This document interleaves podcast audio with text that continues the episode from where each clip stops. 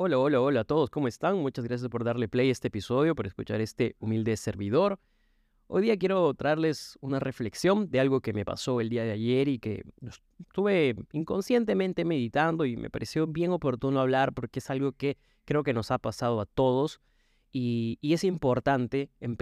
aprender a, abrirnos hacia los demás para poder recibir un buen feedback y tener la capacidad para recibir este feedback como tal, si es constructivo, y aplicarlo a nuestra vida. Entonces, sin más, quiero contarles que el día de ayer fui a, visitar a un amigo que está convaleciente, que tiene una lesión, que hace poco tuvo un accidente. Y en realidad no era el propósito ir a visitarlo, sino que tuve otro compromiso muy cerca de su casa y aproveché la ocasión para ir a verlo. Y bueno, en, medio de, esta visita, la conversación fue muy interesante, muy profunda, como siempre pasamos un buen rato y casi al final del espacio de la conversación decidí mostrarle algunos proyectos en los que estaba trabajando, algunas ideas que tenía, decidí mostrarle algún material que, que, he empezado a elaborar para unos proyectos personales y me di con la grata sorpresa de que lo tomó muy bien, pero al mismo tiempo con un espíritu crítico, con, con un espíritu constructivo, para darme algunos feedbacks que podrían funcionarme si es que los aplicara. Entonces me pareció súper interesante, eh, vi que, que, su punto de vista tenía un sentido, tenía, tenía un punto al final de, de, cuentas y, y, me pareció súper relevante porque creo que voy a aplicar lo que él me ha recomendado. Pero a propósito de este tema, lo que quiero tratar es el tema de fondo. Se nos ha enseñado muchas veces a a tomar o, a, decidir las cosas por nosotros mismos, a no escuchar a los demás, porque al momento que escuchamos a los demás desacreditamos todas sus opiniones y sus ideas, porque pensamos que pues, ¿qué saben ellos de lo que nosotros estamos haciendo? No tienen idea, y entonces nos cerramos y no compartimos. Por un lado está bien no compartir siempre nuestros proyectos porque claro, es cierto que hay personas que siempre lo reciben con mucha negatividad y por supuesto no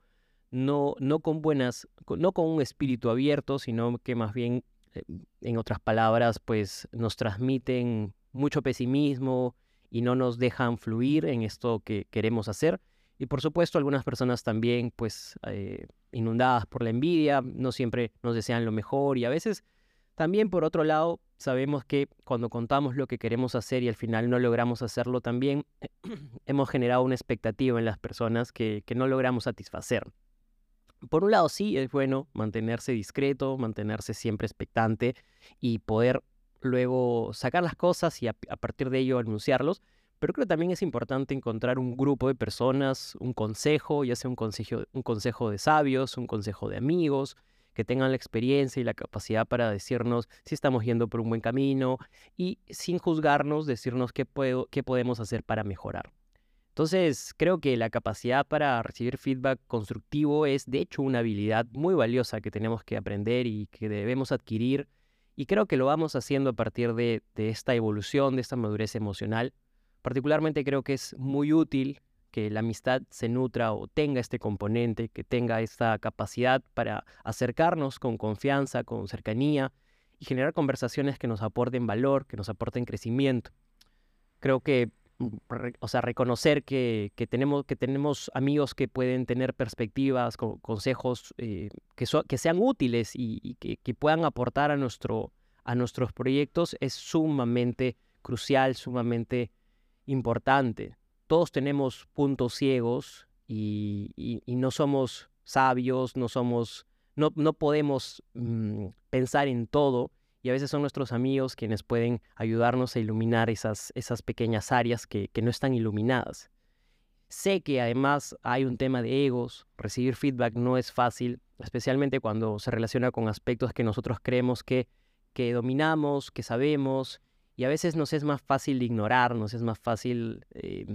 no, no atender a ello, pero creo que acá la apertura se vuelve esencial, se vuelve importante, porque la apertura implica disposición a escuchar, sin, sin, sin, sin tener una actitud defensiva y con la intención siempre de aprender, que debe ser un valor que debemos empezar a cultivar cada vez más, aprender, tener la, la capacidad para, para, aprender y absorber, aunque tal vez el comentario sea incómodo, pero quizás muy en el fondo es cierto. Por otro lado, también creo que, que, que recibir un feedback que sea constructivo no debe ser interpretado como una crítica o como señales de fallo, sino que debemos, creo, tener una, una visión, una postura equilibrada, donde reconozcamos que sí hemos hecho algo bueno, pero también hemos hecho algo que pudo haberse mejorado, que pudo estar mejor. ¿no? Y por supuesto, en este proceso creo yo que la confianza es, es útil, la confianza es necesaria, porque si no tenemos confianza con la, con, la, persona con la que estamos interactuando, va a ser muy difícil poder abrirnos ¿no? hacia, hacia, hacia estos comentarios, hacia estos eh, mensajes. Y nada, eso era el mensaje que quería transmitirles, quería eh, resaltar que debemos siempre mantener esta actitud abierta, esta actitud pues de receptiva, porque al final de cuentas no somos, no somos mm, sumamente autónomos aunque quisiéramos, no, no tenemos la última palabra. Y en este mundo todo se teje en colaboración, todo se teje en grupo. Somos una sociedad, una raza que ha, sido, ha sido diseñada, ha evolucionado para actuar en, en grupo, en grupo, en comunidad, y así se crean las cosas también. No podemos pretender hacer las cosas absolutamente solos, aunque sean nuestros proyectos. Nada, ese era el mensaje que quería transmitirte. Espero que tengas una excelente mitad de semana. Recuerda que te quiero mucho.